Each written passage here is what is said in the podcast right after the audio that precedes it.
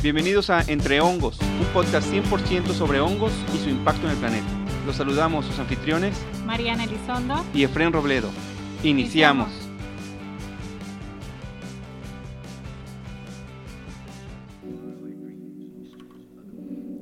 En el episodio de hoy platicamos con Yerko Quitral. Él es bioquímico y conservador especialista en biodeterioro y contaminación de objetos patrimoniales, tales como bibliotecas, archivos y museos, entre otros. Él es investigador y profesor de biología aplicada al patrimonio. Cuenta con más de 10 años de experiencia en el rescate e investigación de colecciones patrimoniales contaminadas por hongos, bacterias e insectos. Desarrolla el curso de biodeterioro aplicado a la conservación y restauración de bienes patrimoniales de origen orgánico en instituciones nacionales e internacionales.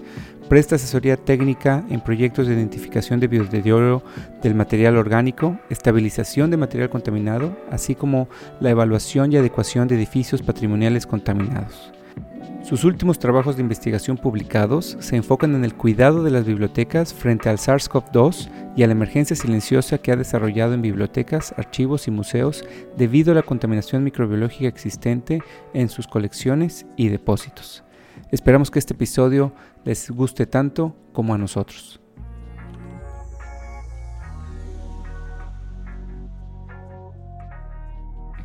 Bienvenidos hongueros a todos a una edición más de su podcast Entre Hongos. El día de hoy tenemos una, un programa bastante interesante porque tenemos un invitado extranjero. Mariana, ¿cómo estás? Hola, Efraín, ¿cómo estás? Buen día. Bien, bien. Tenemos ahora un tema que incluso va a ser muy nuevo para nosotros. Sí, la verdad es que no sabemos nada del tema. Estamos hoy empezada. Tiene que ver con los hongos, ¿verdad? Pero no sabemos nada. Que se pueden hacer, exactamente. Pero tenemos a un experto que se dedica precisamente a todo el tema del deterioro. Deterioro por los hongos, pero vamos a hablar de colecciones patrimoniales, las cosas que uno no quiere que se deterioren. Exactamente. Pues ahora, ¿cómo le hacemos? ¿Cómo analizamos? ¿Cómo investigamos? Entonces nos acompaña, como lo escucharon en el intro, Yerko Quitral, que nos acompaña. Bienvenido, pues, Yerko. El otro, casi el extremo inferior del mundo, ¿no? Sí. Geográficamente. sí. ¿cómo estás? Bienvenido. Muchísimas gracias. gracias por acompañarnos. Gracias Mariana, gracias Efren por la invitación. Aquí vamos a tratar de, conversar de forma relajada de un tema que a veces no es tan relajado eh, dentro de la ciencia, ¿verdad? Que se ve tan estricta y tan metodológica. Eh, es una buena oportunidad para conocer todos los temas donde andan metidos los honquitos, porque pueden ser muy buenos para algunas cosas o muy malos en el caso de trabajo con obras de arte.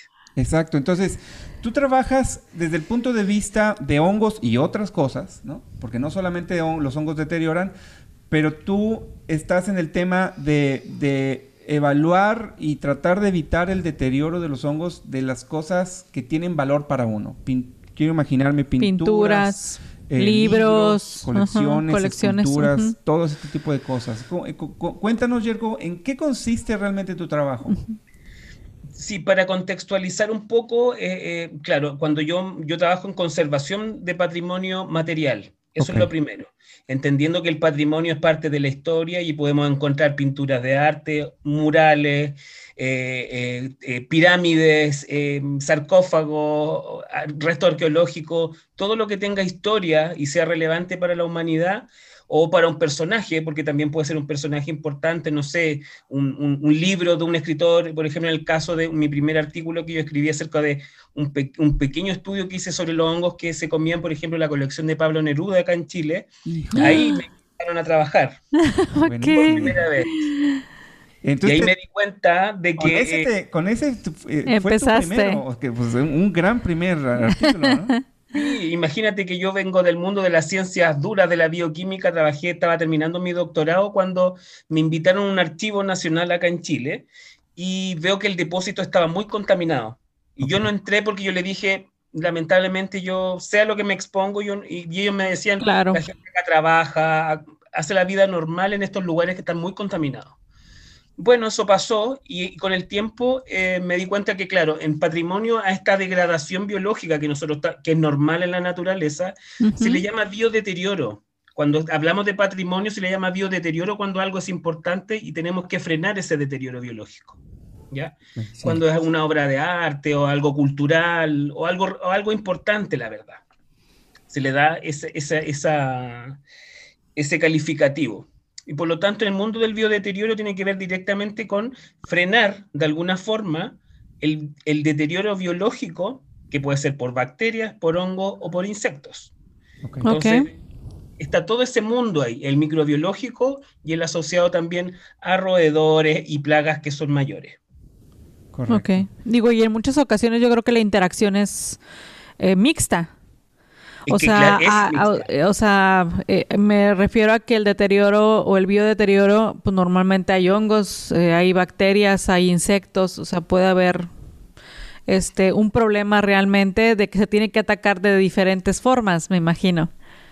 Sí, es complejo porque entendiendo que, por ejemplo, tú a, un, a una obra de arte tú no le puedes desinfectar con cualquier compuesto químico o de cualquier forma. Entonces ahí viene el problema que uno se tiene que hacer cargo. ¿Cómo desinfecto, por ejemplo, una acuarela del 1500 que está pintada hermosamente? ¿Cómo lo hago? ¿Y por Tengo que hacer Hay que hacer un estudio siempre aquí. La química y la biología, la bioquímica va muy de la mano porque tienes que hacer estudios de materiales muy, muy avanzados para conocer primero a qué te estás, eh, a qué te estás enfrentando o por ejemplo cuando un hongo se está comiendo una colección de libros antiguos que pueden ser de 1500, papiros o, libros de cuero que se están comiendo porque hay hongos que solamente les gusta el cuero. Sí. Entonces ahí es un mundo bastante entretenido porque hay hongos que solamente les gusta el cuero o hay otros que solamente se comen las hojas o hay otros que solamente está en las partes interiores más oscuras de los libros solamente hay otros que aparecen en la parte de los textiles, de, los, de las pinturas de las obras de arte atrás y no se ven nunca. Entonces, muy interesante porque tiene que, mucho que ver con el, con el tipo de material y también con el proceso técnico mecánico que tenga la manufactura de la obra, por ejemplo. Ok. Porque hay muchos también se ocupan muchas colas. ¿Muchas qué, perdón? Colas animales en el, por ejemplo, para pegar lienzos, ah, murales, ah, tratamientos se ocupan muchos productos que son de origen orgánico, pero se tratan mal y vienen ya contaminados por hongos, por bacterias, y resulta que tú ves después una obra de arte que está muy deteriorada, no por culpa del hongo. Yo siempre defiendo también a los hongos, ¿ah? Yo siempre los defiendo acá. Yo digo, si a mí me ponen un chocolate frente a mí, yo me lo voy a comer. O sea, a mí no... Los seres vivos tenemos que comer de algún lado, ¿verdad? Entonces también ahí yo defiendo y yo digo, si ustedes les dan las condiciones para que esto se desarrolle, no esperen algo mejor. O sea, no. Claro. Claro, Entonces son muchos factores. o sea, no es personal, que es lo que yo le digo a los alumnos. O sea, no, es que el hongo te quiera hacer. No, claro que no. Incluso con las plagas de alimentos, es pues todos las Ah, claro, y las condiciones están puestas. O sea, si, si uno también, en el caso, no que hablamos de los humanos, pues tenemos una respuesta inmune baja o tenemos ciertas enfermedades, pues tenemos las condiciones para tener entonces una enfermedad fúngica, ¿no? Sí, pues y lo mismo pasa entonces en este caso las, las obras de arte o lo que son precisamente todo este patrimonio, ¿no? Que en un momento dado les da las condiciones y ellos van a crecer ahí, ¿no? Y desde, este desde este punto de vista, ¿qué tipo de patrimonio es el que más se te presenta a ti en, los llamados, ¿no? en las consultas?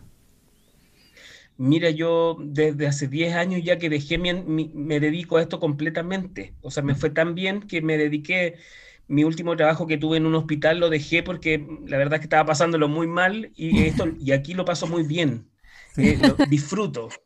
Yo, mira, para contarte solamente que aquí tengo más de 200 muestras que tomé de, la, de una obra de Violeta Parra que estoy, que estoy trabajando al día de hoy, dentro de muchas otras cosas.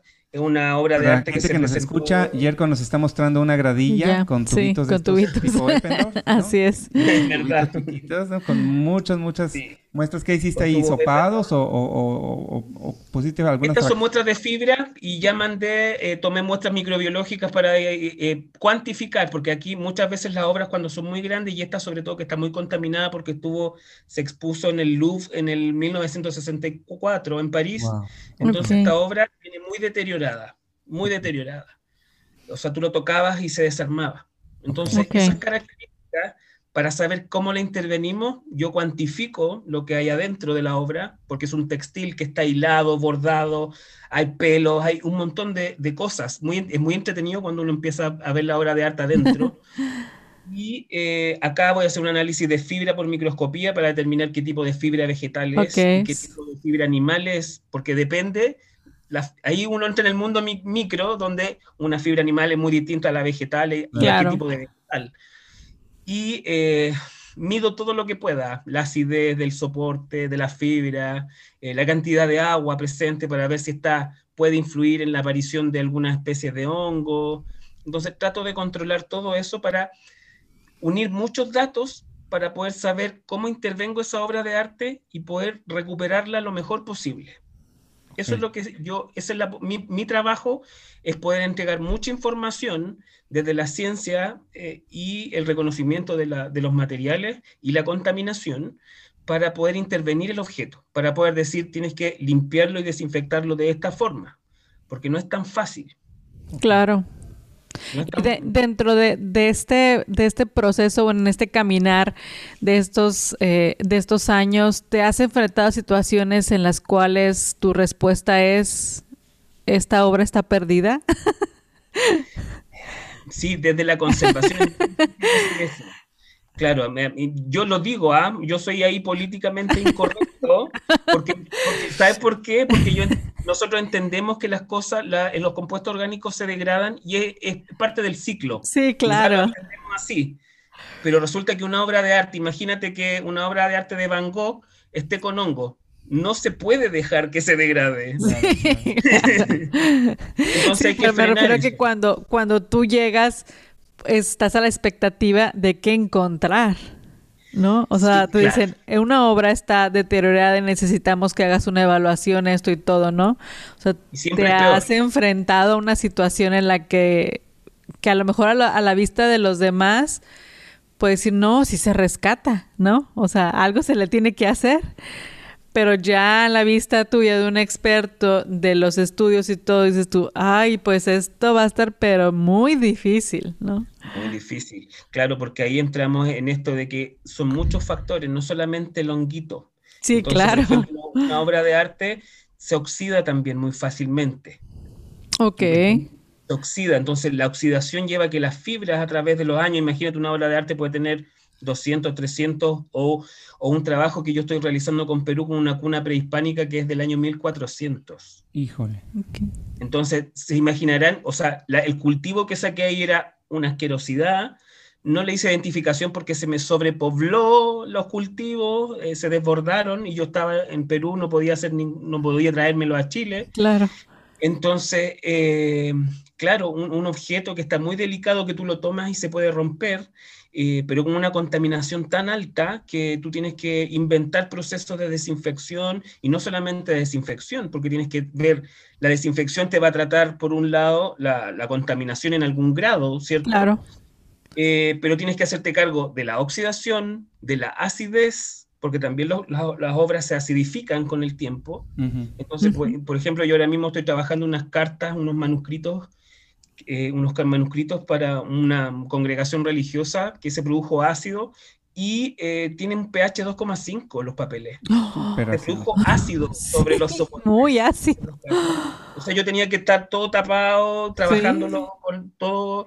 Entonces, son procesos químicos y biológicos que nadie los comprende si no se los se, lo muestras como y se evidencia el daño, porque imagínate ese pH, esa acidez en un papel, eh, es grave era grave y tienes que tratar de sacar esa información porque es la única y porque no se puede perder porque es patrimonio de una institución y tiene más de 300 años o más. Entonces, es esa, ese amor que hay que tener, y no solamente de la identificación de los, de los, de los agentes microbiológicos, que a mí me, es lo que más me gusta, sino que entender esta conjunción. Y aquí es bueno, me gusta decirlo ahora, hace mucho tiempo que vengo diciendo eso, porque un problema en Latinoamérica muchas veces dentro de la conservación de bienes patrimoniales, que siempre se veía el hongo como el culpable de todo.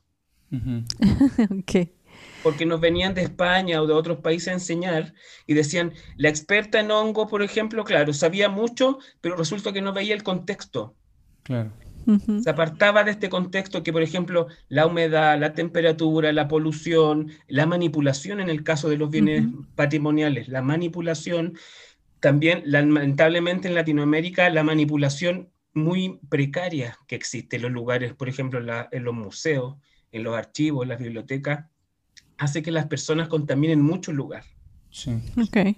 Mucho. Entonces, por más que tú yo le digo, usted no saca nada con desinfectar una obra, si al lado está comiendo o está trabajando o está tirando basura. Eh, entonces, esas condiciones que a veces no son, eh, no tienen que ver con la conservación, aunque sí, porque se le llama preservación a esa área que se preocupa de ese tipo de cosas. Entonces es un mundo bastante, mm, uno ve el hongo como resultado, siempre les digo yo, cuando aparece un hongo y está comiendo esa obra de arte, es porque usted dejó muchas variables que sucedieran, muchas.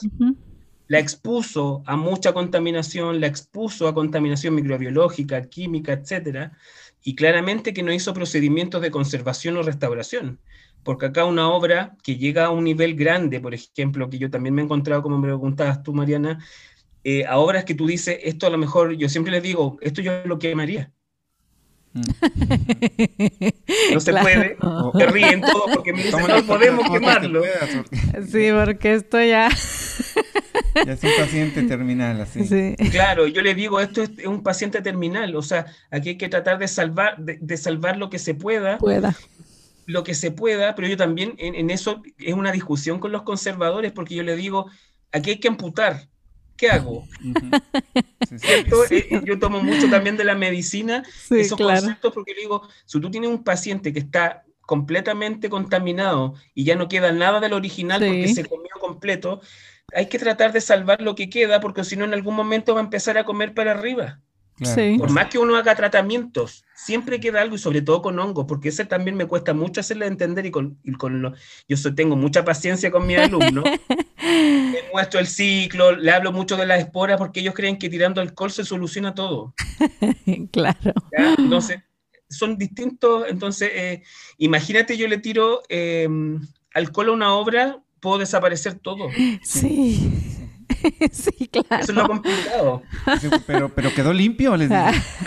claro, de, que desinfectó, desinfectó, claro. claro.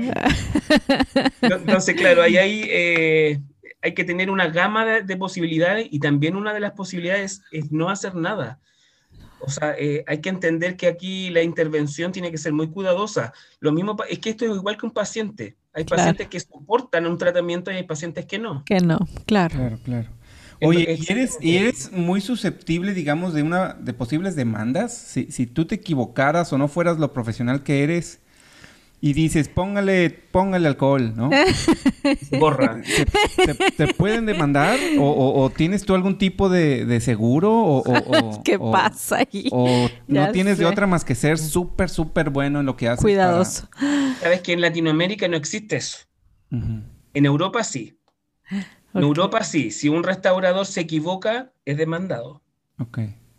Acá no, y por eso también se ha caído en, que cualquiera interviene obra de arte. Oh. Es algo malo que ha sucedido. Ustedes en México tienen un centro de restauración maravilloso que yo sí he ido a trabajar allá. En Lina yo he ido a México a trabajar, a dar cursos de, biología aplicada a la restauración. Eh, he tenido la, posibilidad de ir a formar alumnos y profesores también. Eh, es un lugar donde yo trabajo. Entonces, México tiene una muy buena escuela de restauración, pero en los otros países no existe. Okay. No existe una escuela de restauración.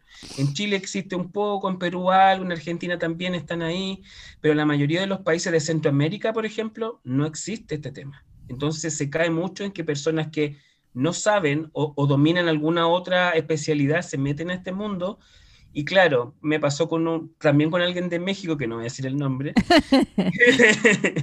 que claro, él era micólogo, él era micólogo y claro, se veía con una expertise que, que, que, que era muy, es una muy buena herramienta para, para, para trabajar el hongo, claramente, es lo suyo, pero la conservación no la tenía en cuenta. Y ahí es donde se caía, porque yo le dije, tú puedes tener tres doctorados en micología, pero la conservación es otro mundo. Aquí hay que estudiar esto también. Entonces, eh, siempre invito a mis colegas que les gusta este mundo, a los biólogos, a los micólogos, microbiólogos, eh, que hay que estudiar conservación para poder meterse acá, porque es muy es un mundo que uno tiene que sí, el cuidado multidisciplinario, inclusive. Claro, sí, entonces son, son conceptos que uno desde la ciencia sabe mucho, pero tiene que aplicarlas en una obra de arte y son, y son lo, lo complejo también de esto de las obras de arte que son todas distintas. Sí, sí. Claro, sí.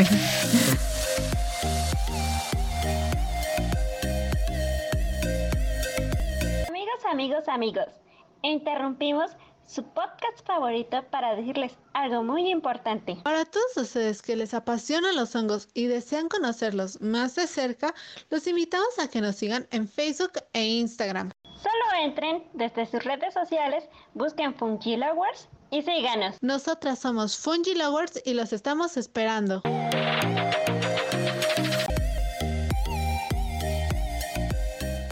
Porque puede ser el mismo papel, pero es diferente el pigmento, eh, etcétera. Hay combinaciones muy diversas, ¿no? No, y inclusive hasta el año, ¿no? O sea, pues no es lo mismo una obra de o un 1900 y que al lado 1800. o, ¿no? sí, claro. etcétera. Sí, sí, increíble tantas combinaciones.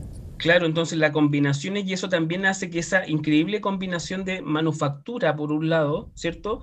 La manufactura, el origen de los materiales, después el, la mano del artista, hacen que una conjunción de factores que sean todos distintos. Entonces, cuando tú haces, por ejemplo, un análisis microbiológico de una obra de arte, para mí siempre me salen distintas. Yo no tengo un patrón que yo te diga, sí, mira, yo, yo por eso nunca digo, no digo, ah, mira, aparece esto, esto. Puedo dar generalidades, pero a mí es muy difícil. Es muy difícil decir, mira, aparece esto, porque si yo tomo una muestra, por ejemplo, muchas veces me pasa que yo creo que no tiene nada y resulta que tiene de todo. Estaría buenísimo que publicaras así como las microbiotas de las obras de arte. Ya sé. A ver, ¿qué, tiene así la Yoconda, no? Pues tiene todo este mujer, pero... Sí. ahora estoy tratando de, de, hacer ese trabajo con la obra de Violeta Parra, esta obra muy importante, estoy haciendo un análisis muy... Incluso tuve, tuve problemas porque yo, yo ya no estoy haciendo las muestras, pero las mando a hacer un laboratorio y... Mm, las muestras iban muy contaminadas, tenían mucha contaminación y ellos no fueron, y parece que no era un buen laboratorio porque no fueron capaces como de poder eh, solucionar el problema ahí, in situ. Menos mal que guardé como buen orden de, muestras, tenía mis muestras guardaditas ahí por si acaso, así que logré salvar ahí la información. Y espero ahí hacer identificación eh, de los hongos y de bacterias dentro de lo que se pueda pero sobre todo la cuantificación es el problema en las obras de arte. Porque si los números se elevan mucho, eh, la manipulación lo hace eh, complejo. Sí. Y tú cuantificas, en el caso de obras de arte, llamémosle eh, pinturas, ¿no? Este, ¿Cuantificas por área o, por, por, gramo de muestra? ¿Cómo, cómo haces la cuantificación? Por área. Por ejemplo, cuando es, puedo hacer dentro de las técnicas que a mí más me han resultado, o sea, si yo quiero algo específico de algo puntual, puede ser un hisopado. ¿Cierto? Puede ser un hisopado específico. Eh, pero eso es para, casi siempre el hisopado es para poder identificar algo, ¿cierto? Para identificar. Sí. y no para cuantificar, porque es un área tan pequeñita, podría cuantificar. Casi siempre esas áreas muy pequeñitas, cuando me aparece una zona de dos centímetros contaminada, tomo de muestra y cuantifico en relación a esa, a esa área pequeñita. Pero cuando yo quiero saber de una obra completa, ahí tomo claro áreas completas y no toda la obra, sino que voy por sectores. Okay. Porque me he dado cuenta que, y tengo una mini aspiradora especial, porque es una obra de arte, no puedo poner cualquier cosa, entonces también me he ido adaptando también mis máquinas para poder trabajar, porque si no de otra forma no puedo tomar. Tengo una aspiradora que es mi maravilla que la tengo por ahí, que es la única que puedo trabajar y que no daña la obra, entonces son cositas que uno tiene que ir... Eh, eh, tengo mis propios filtros que, los tengo que tener guardados para tomar las muestras. Eh, es un mundo bastante bonito, a mí me entretiene mucho esto. Y eh, claramente que hace que el trabajo sea lindo y minucioso. Y también entendiendo que la obra, por ejemplo, hay obras que la contaminación se distribuye en distintas zonas también. Eso es muy bonito. Muy entretenido eso. Hay zonas más vulnerables, por ejemplo. Hay zonas que se degradan mucho más rápido. Por ejemplo, la, eh, los vegetales en general, las fibras vegetales se degradan mucho más rápido que las lanas. Ok. por lo menos lo que se ve en obras de arte. Entonces, eso es muy entretenido, pero en las obras de arte se combinan muchos factores, por ejemplo, eh, eh, de materiales. Está fibras vegetales, tenemos 20 animales distintos en las lanas, eh, tenemos pintura arriba de, la, obra, tenemos tintas, tenemos un montón de factores, metales incluso. Entonces, eh, eso hace que, que, que, la delicadeza al tomar la muestra sea muy exquisita, porque no podemos perder nada. Este es el problema. Exacto. Tenemos que tener mucho cuidado. ¿Tienes algún, o hay estandarizado de alguna manera em, parámetros de la cuantificación. Por ejemplo, dices tú, bueno, cuando sobrepasa tantos eh, unidades formadas de colonia o tantos tipos de microorganismos, en este caso diferentes tipos de hongos, ¿no? En base a eso ya está definido, por ejemplo, el deterioro, el biodeterioro que puede tener una obra como consecuencia de y luego que eso te conlleva a tomar las decisiones pertinentes como para poder llevar a cabo una, una desinfección, una restauración. Sí, eso es interesante porque siempre me lo cuestiono, porque me he visto mucho que yo tomo los parámetros chilenos de contaminación de superficies y aéreas. Ok. porque todos los países pueden tener distintas. Sí, sí, sí. Yo tomo esos valores que, por, por ejemplo, para superficie en Chile está creo que es aproximadamente 100 unidades formadoras de colonia por, em, no me acuerdo, será centímetros cúbicos. Yo creo que debe ser centímetros. cuadrados, centímetros cuadrados. Eh, creo que no más de 100, 100 unidades formadoras de colonia y en eh, aéreas creo que no eran no más de 500. No eran no más de 500. Pero ahí depende del tipo de espacio, hay algunos espacios que son más estrictos, ¿verdad? ¿Cierto? Eso siempre depende.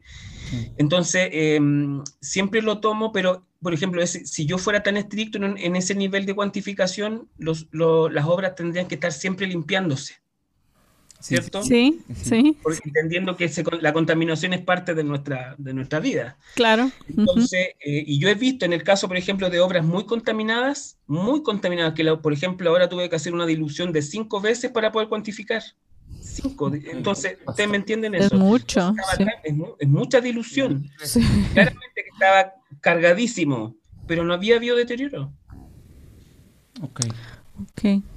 Entonces, ¿qué? O sea, la explicación desde la conservación es que esa obra, a pesar de lo sucia o lo contaminada que está, estuvo en condiciones bastante buenas guardadas. No le diste las condiciones para que se generara, ¿verdad? Ya, un, una descomposición, sí. Ajá. Sí, un deterioro. Exacto. Entonces, existen pequeñas zonas que están con algunos desgarros y que se ve como, los, veía en el microscopio el otro día la fibra y se ve como, como una mordida. Tan bonito eso, como mordida, le digo yo a mi alumno. Como que alguien anduvo comiendo por ahí algo, un insecto. Entonces, eh, a pesar de que está muy contaminada, y eso es lo bueno, desde la, y eso son estudios de conservación, eso es directamente, eh, y, hay, hay obras que son mucho más resistentes. Hay obras que se, también se aclimatan a climas distintos. Esto es muy interesante. Por ejemplo, si tú, yo llevo una obra de arte de Chile, que aquí hoy día tengo 30% de humedad relativa, muy poco. Es muy poco versus una obra en Lima que tiene 80% humedad relativa. Sí, no, pues ya.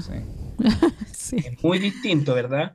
Y entendiendo, y también algo que he entendido con el tiempo y el análisis de las obras, es que los microorganismos, yo creo que ustedes piensan lo mismo, se van adaptando a ciertos sí, claro. Sí. Se adaptan. y por lo tanto, después pasan.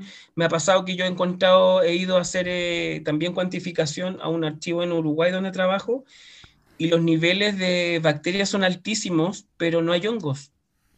Ok. Mm, eh, y tiene que ver con, el, con lo que rodea, con lo que rodea, son otros tipos de materiales, entonces se, eh, la contaminación eh, por bacterias es la problemática, pero no la por hongos. y me, me, he llevado sorpresas y por eso yo les digo, esto no es no puedo todavía sacar como un parámetro o decir, mira, Si no puedes asumir que por ser una obra semejante digas, ah, seguramente va a traer esto, es cada caso va a ser va a ser único. Y entonces también no hay una relación directa entre las unidades formadas de colonia con el deterioro. Porque porque entonces ahí no puedes tener como unas reglas no o sea no puedes establecer un, unos lineamientos que te digan hay una relación directa con el número de microorganismos presentes con el deterioro de la obra porque pues implican muchísimas otras variantes, ¿verdad? O sea, Exacto. Yo hoy día estoy tratando de hacer un análisis, estoy pensándolo a largo plazo, porque me parece que hace falta, no solamente en conservación, lo que yo hago, sino que yo con los datos que estoy obteniendo ahora, que estoy haciendo un análisis multivariado en relación a, los hongos. Okay. Cuando aparecen, pero en relación a muchos factores a muchos factores, manipulación, contaminación química, eh, eh, humedad, humedad del, del, soporte de la obra y humedad ambiental, porque son cosas distintas. Sí. Por, ejemplo, por ejemplo, yo esta obra que estoy trabajando ahora, yo le mido a la obra la, humedad y tiene una humedad baja, pero el ambiente está alta. Entonces, esa relación que a veces uno cree que es tan fácil, no lo es.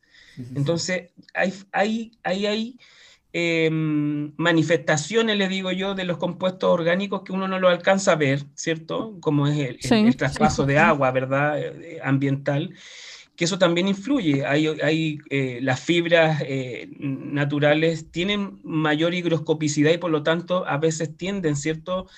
A, a captar mucha agua, pero una de las cosas que me he dado cuenta es que cuando algo está muy sucio, le cuesta también captar agua. Es algo que, entonces ahí estás limitando un factor que podría ser muy, que podría predisponer mucho la aparición de hongos, pero no lo hace.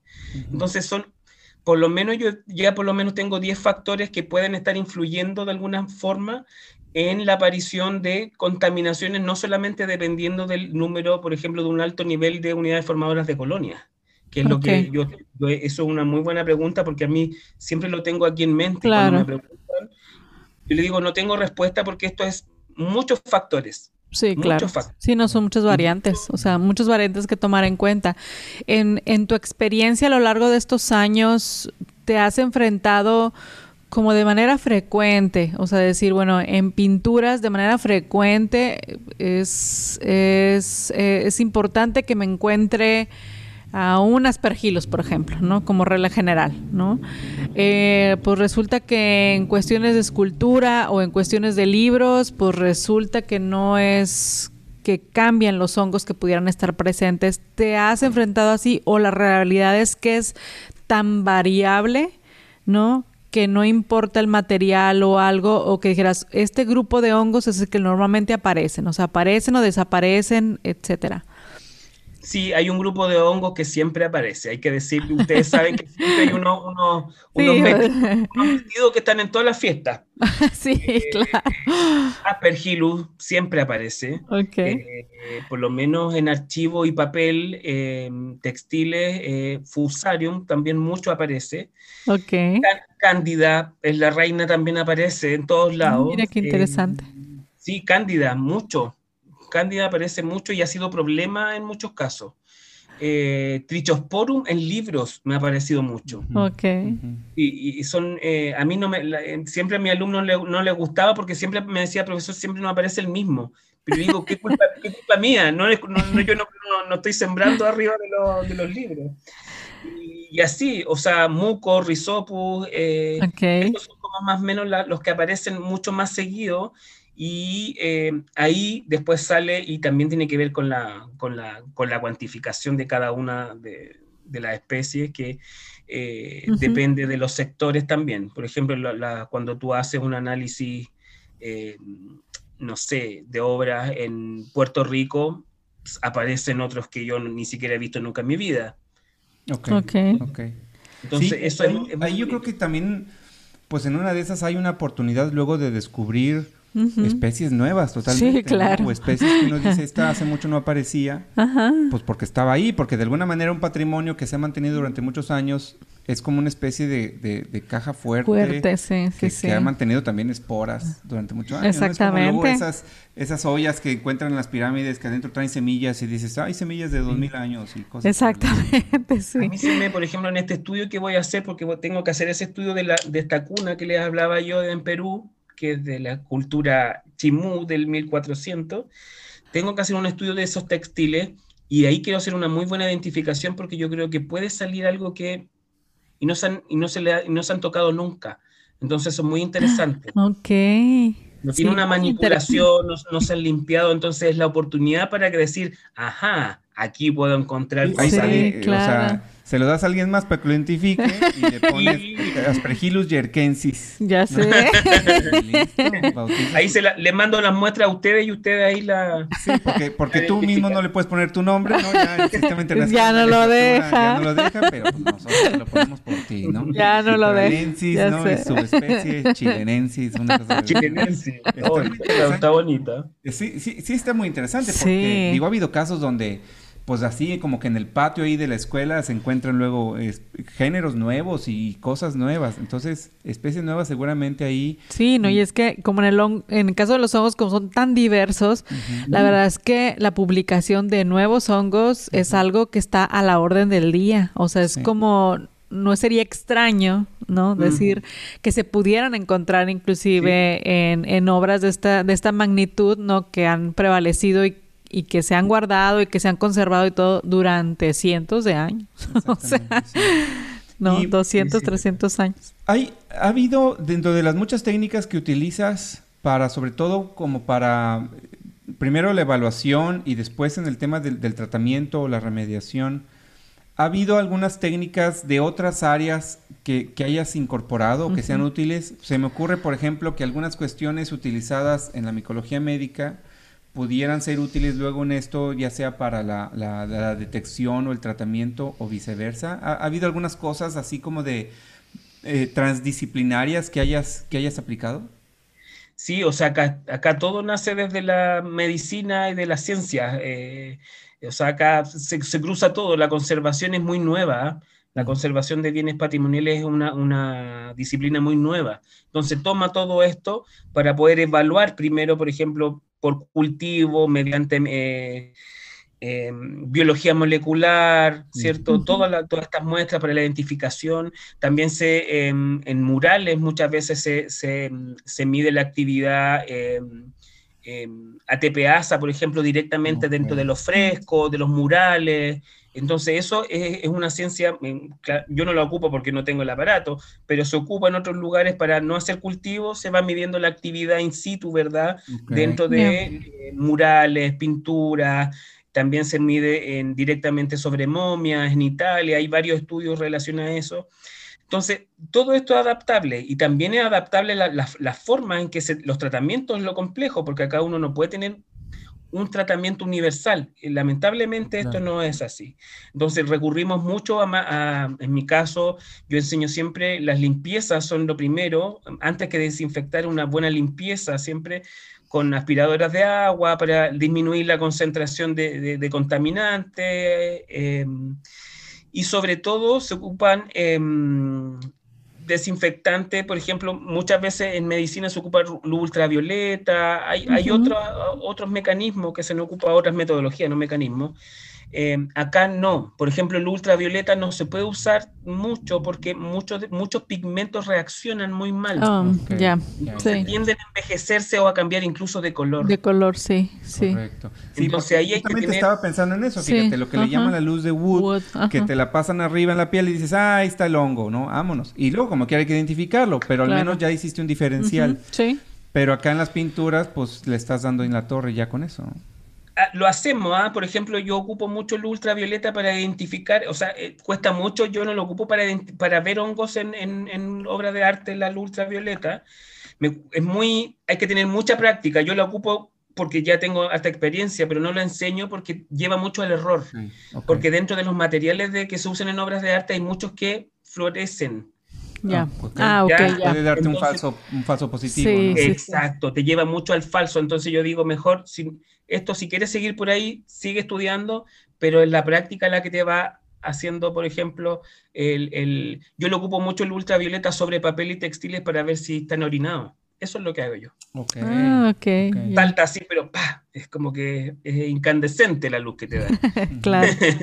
Entonces, sí, para la presencia de roedores y ese tipo de, cosas, ¿no? Yo lo, yo lo, ocupo para la presencia de roedores, pero directamente para hongos eh, da mm. falsos. Entonces yo ahí yo no lo, no lo ocupo como una herramienta de, de, decir con certeza tengo una contaminación microbiológica activa aquí. Eh, no.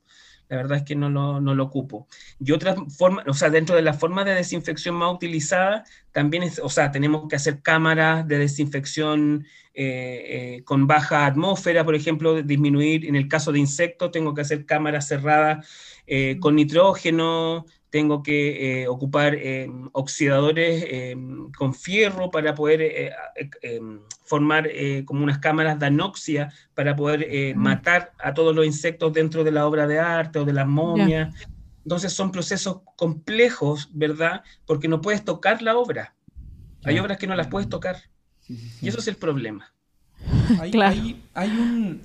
Para el tema, por ejemplo, de, de uñas con hongos, hay un láser de CO2, si mal no recuerdo, es un láser frío, pero es un láser de CO2. Mm, Creo que no funciona tan bien como, como, como se dice, ¿no? A pesar de que es muy caro y todo. Ah, ¿Hay algo así? ¿Se podría aplicar algo así en pinturas? ¿no? O, el... Digo, realmente no conozco muy bien el fundamento ni qué tan reactivo sea, ¿no? Claro. Sabes que es un láser de CO2 que es frío y mata todo a su paso, etcétera, etcétera. ¿Alguna cosa así experimental te ha tocado este, probar? Sí, mira, la verdad es que, claro, acá en esto uno, eh, por ejemplo, se, han desinfectado mucho en Brasil y en Argentina, se ocupa mucho, se han ocupado, y yo sé que sigue existiendo la desinfección con rayos gamma. Ok, pues sí, esa debe ser muy buena, pero carísima, ¿no? es que no es buena para los objetos patrimoniales porque lamentablemente, claro, desinfecta, pero lamentablemente ahí desde la conservación, el, al material tú no le puedes hacer ningún cambio atómico, ninguno. Entonces, el rayo ah, gamma, pues cuando te, produce una inestabilidad y que se ha visto a lo largo del tiempo, por ejemplo, en papeles, textiles, que se rompen las fibras. Ok. O sea, micro rompimiento. generando un impacto como quiera, ¿no?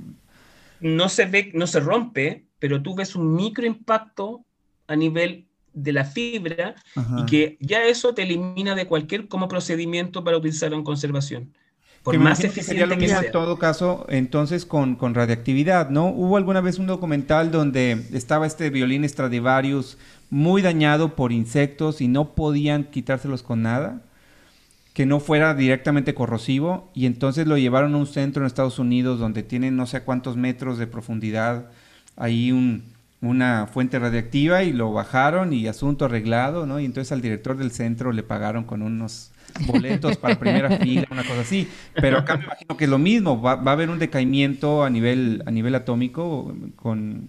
Claro, yo creo que esas son decisiones, yo siempre digo, yo, no, yo la verdad que con los procedimientos a mí me gusta hacer, yo enseño de todos, desde los más agresivos hasta los más simples.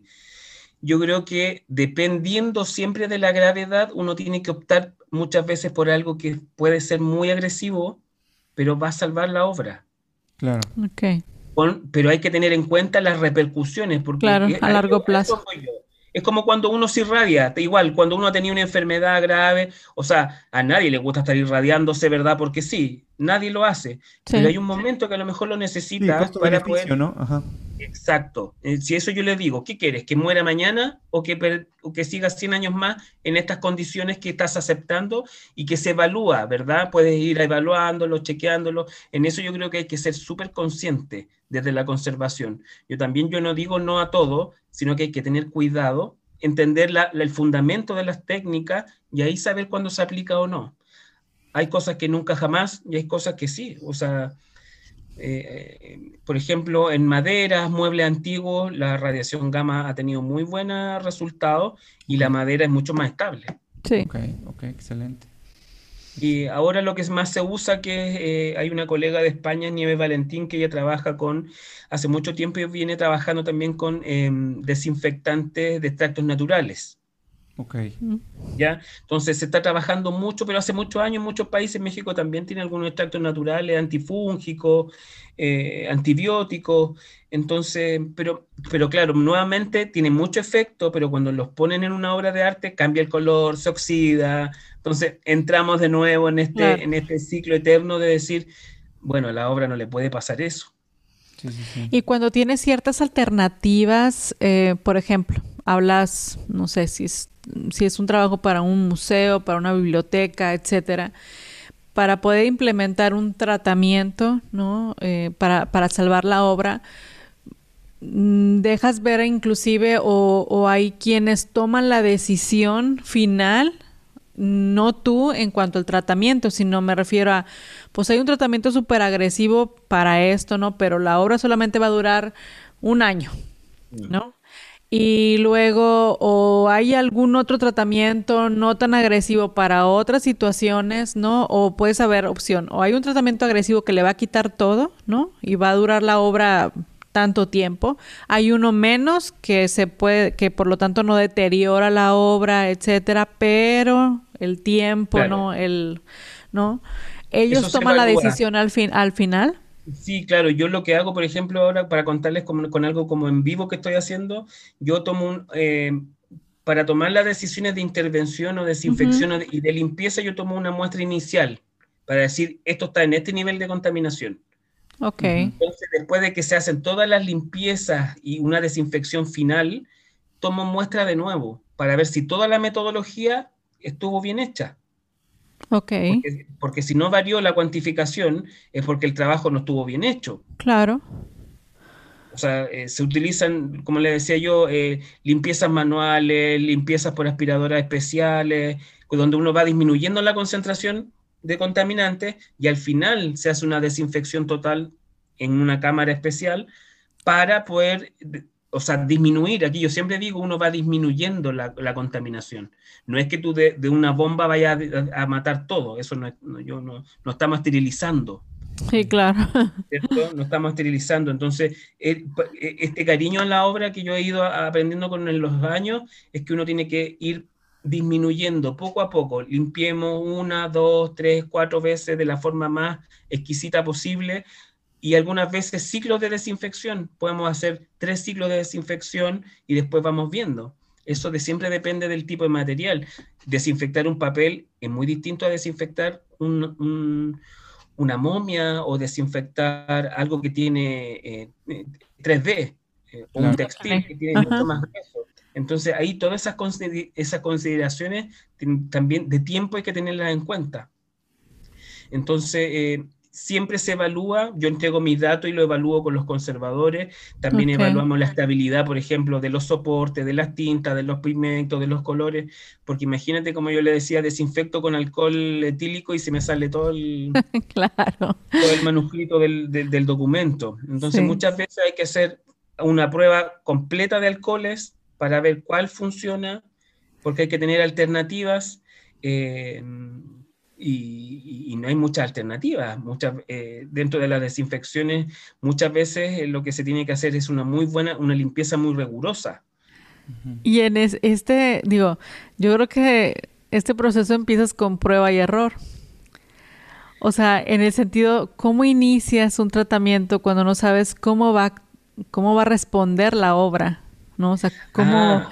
o sea, si explico, o sea, dices tú, si estoy probando diferentes alcoholes, o sea, ¿cómo llegaste, o sea, cómo llegaste hasta este punto, ¿no? De descubrir, ¿no? Eh, por eso es importante. Porque, no puedes estar probando en la obra ahora el etílico y ahora el isopropílico y ahora no sé qué, no, no le vas a dejar moteada la obra así de, ¿no? Por ejemplo, para que no pase eso, por ejemplo, aquí en el de Pendolf tengo una muestra de una de las 150 fibras que tiene esta obra. Ok. okay. Entonces a esta le tengo que hacer todo lo, o sea, microscopía, le tengo que hacer todo lo para ver si es soluble algún tipo de alcohol, por ejemplo. Ah, okay. O de agua, o de acetona, o de otro, o de otro, o de otro solvente. Solvente, ajá. Claro, se hacen todas las pruebas para que no pase cuando estés trabajando encima de la obra. claro.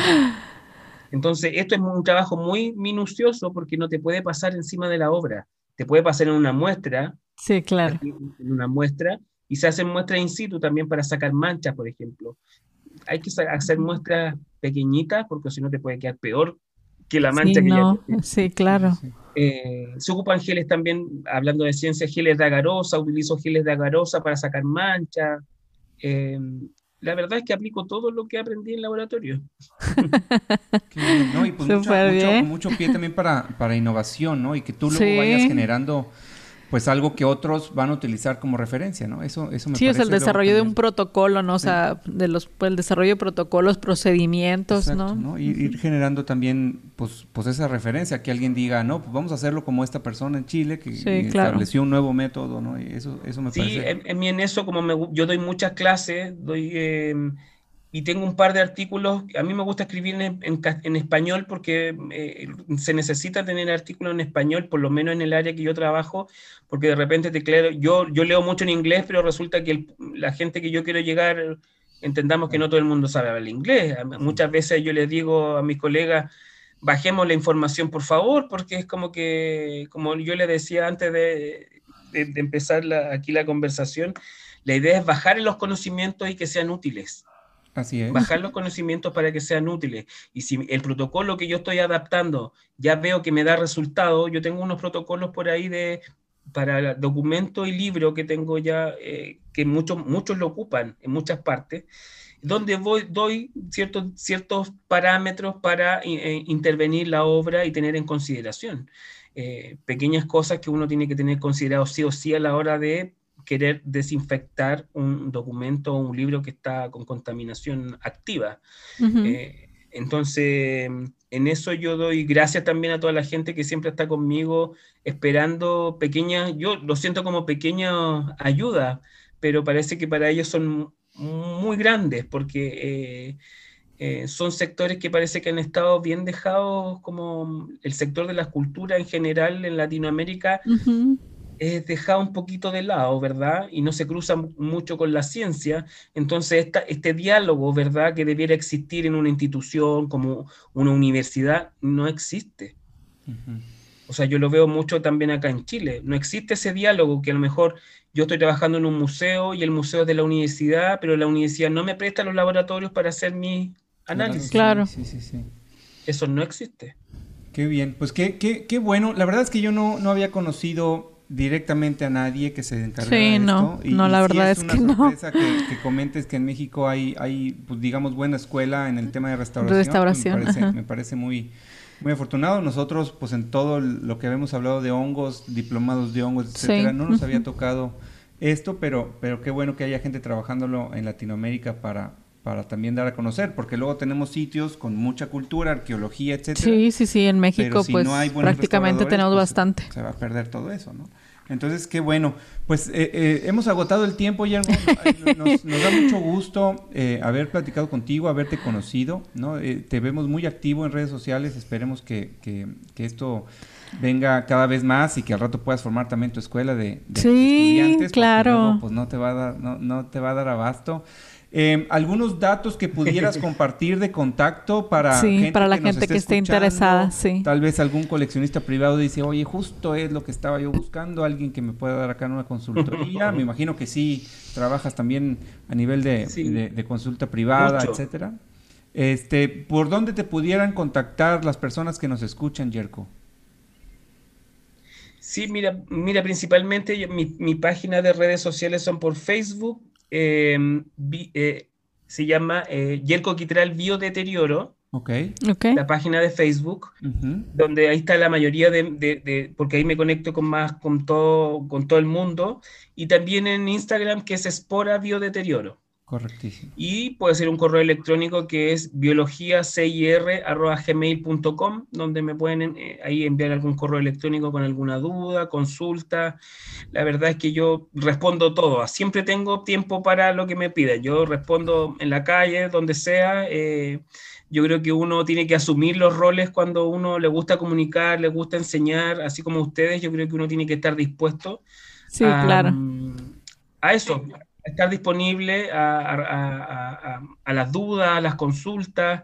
Eh, yo también soy el organizador del Seminario Internacional de Conservación de Papel en Latinoamérica, donde reúne a todos los países de Latinoamérica, de España, eh, donde hablamos también de esto, del biodeterioro. Este año tienen que participar, los voy a invitar a ustedes porque hay muchas charlas de ¿Cuándo viene el próximo? Ahora, el 18, 19 y 20 de octubre creo que es, ¿qué va a ser? Tengo que chequear ahí la fecha. Sí, ya están las ponencias y hay varias de biodeterioro, de rescate de obras contaminadas, entonces muy interesante. Yo aquí no hablo, sino que soy el organizador, pero muestro trabajo que se están haciendo en Perú, en Argentina, en Bolivia, en México. Entonces es muy interesante ver lo que se está haciendo. Ya, ya, ya, qué bien. Así que lo invito. No, sí, claro. Sí, no, claro. tesis de eso.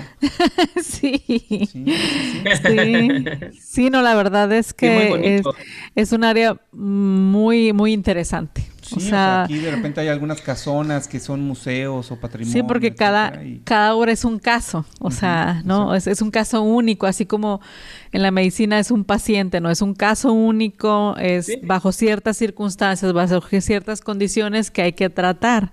Entonces, es lo padre de, de, de esta área, ¿no? De que cada caso tiene sus pros, sus contras, su procedimiento y todo eso es un caso único. Entonces, eso es muy, muy interesante. Así es, Pues es un gran tema, es muy interesante. Eh, nos da mucho gusto haber haberte contactado porque sí nos deja también muchas ideas y seguramente nos escuchan, pues es algo totalmente nuevo porque digo no sin, sin, sin querer sonar muy muy arrogantes. Nosotros en nuestros ya casi 20 años de trabajar con esto pues no nos había tocado. Entonces seguramente es algo que queda ahí a lo mejor para nichos muy especializados, al menos en México, pero que seguramente hay muchas personas que tienen un pedacito de patrimonio que les gustaría conservar por más tiempo y pues buena información como esta y los contactos son muy útiles. Sí, muy valioso. Eh, pues llegamos al final de este episodio. Mariana, ¿cómo viste a nuestro excelente invitado? No, Jerko, pues muchísimas gracias por acompañarnos el día de hoy. La verdad es que la plática pues esta hora prácticamente se fue. Sí, o sea, pero ya le quitamos una hora. Una hora, ya sé. Oh. Entonces, ha sido muy interesante. La verdad es que surgen muchísimas preguntas. O sea, siempre es, y ahora hago esto, y, en la mente siempre está trabajando, ¿no? de decir, ay, ¿y ahora cómo hace esto? Y ahí se podrá encontrar esto y se podrá encontrar el otro. ¿Y, cuánto cobra? No le quisimos preguntar. algo, algo caro. Sí, hay hay un, mito alrededor mío. Todos piensan que yo cobro muy caro. Eh, pues, pues, debería, porque pues yo creo que también cada caso va a ser, va a ser muy peculiar. Pero no, qué bueno, qué bueno. Sí, no, la verdad es que ha sido muy interesante, muy enriquecedor el, conocimiento, la adquisición de conocimiento este, de un área que la verdad en mi, en mi en mi personal opinión, pues yo desconocía, o sea, realmente desconocía. Se me hace muy interesante, muy padre el trabajo que se hace porque eso involucra muchas disciplinas, es un conocimiento muy profundo de, del patrimonio, de la obra en sí, mucha investigación también alrededor de este, de los expertos desde el año en el que fue hecha o la tentativa de año en el que fue hecha, porque yo creo que también en muchas, en muchas eh, casos puede ser que ni siquiera se conozca exactamente hace cuánto, ¿no? Eh, de qué año, ¿no? O cuánto tiempo tiene una obra. Entonces eso pues requiere también un expertise bastante alto este, en estas áreas, ¿no? Entonces... La verdad es que muy, muy agradecida que estás con nosotros. Muchísimo gusto, la verdad, de, de conocerte. Este, y próximamente, pues yo creo que lo volveremos a invitar. Sí, sí, hay que, hay hablar más cosas. Hay, digo, como bien dices, se nos ocurren muchas cosas. Yo pienso mucho en el tema de las colecciones en taxidermia, museografía. Que luego tenemos amigos biólogos que dices, oye, tengo que ir a, a obtener un ejemplar de un ave o de un pequeño animalito que no está en peligro de extinción, pero la idea no es andar matando a lo loco. Sí, claro. agarras un ejemplar y hay que sacarle el máximo provecho. Claro, y, de conocimiento. y preservarlo para que luego muchos alumnos puedan estudiarle su anatomía y demás. Pues yo creo que ahí también aplica mucho del conocimiento que se puede obtener acá. De la conservación de el pelaje, las plumas, las fibras, mantenerlos también de este biodeterioro que seguramente aplica, ¿no? Entonces, digo, se me ocurre, ese es un botón de muestra, hay muchísimas ramificaciones que seguramente podremos hablar después. Claro. ¿no? Y ahí después tengamos la oportunidad, los voy a invitar a alguna charla donde muestre ejemplos, porque eso es, muy entretenido ver el biodeterioro de las obras, los niveles de deterioro. Eh, con la, ahí tú ves el trabajo completo, entonces eso es muy, es muy bonito. Porque hasta, no, hasta, en falsificación de obras yo creo que tú tienes mucho que decir, ¿no? Decir, no, esta obra no está deteriorada y debería estar deteriorada. Y vámonos, ¿no? Ahí sí. históricas. No, no, no, hay mucho, hay mucho que aprenderte, hay mucho que aprender de todo lo que haces. Por ejemplo, en una obra de arte también, claro, tú ves cuando una contaminación es de largo, de muchos años o muy nueva. He aprendido también a diferenciar eso. Sí, pues como, como todo este tema de, de, de, casos de, detectives, ¿no? Sí. Este, sí, te digo, increíble, ¿no? ¿no? Tantas historias que tendrás que contar. seguramente más adelante te, te, te molestamos a ver si nos concedes nuevamente el favor y estaremos muy atentos a lo que haces. Sí. Y a este, a este evento próximo que, que, tienes, por supuesto, que nos vamos a meter ahí porque pues es muy interesante aprender cosas nuevas de gente tan, tan experta y tan profesional como tú. Muchísimas gracias, Yerko, por estar con nosotros. Ha sido muy enriquecedor, como bien lo dice Mariana. Y eh, pues ahí nos mantenemos en contacto. Ahí seguimos viendo tu Instagram. Por ahí nos seguimos comunicando. Muchas gracias por la invitación y mucho cariño. Lo pasé, lo disfruté mucho. Gracias, Mariana. Perfecto. Muchísimas gracias. Gracias a ti. Hasta pronto. Muchas gracias. Que estén bien. Chao, chao.